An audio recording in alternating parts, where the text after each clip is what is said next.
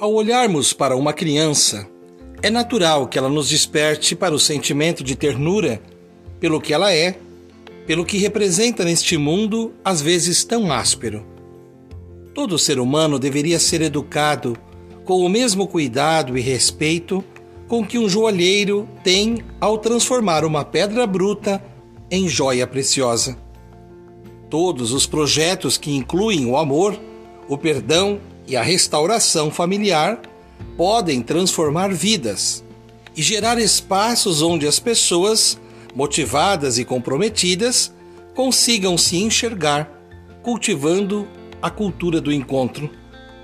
É muito importante tomarmos a decisão de fazer valer a força de vontade para essa transformação e não ficarmos prisioneiros de pensamentos negacionistas vamos pensar positivamente para sairmos de situações indesejadas e firmarmos os nossos passos no caminho da humanização, cultivando a cultura de paz. Um grande abraço.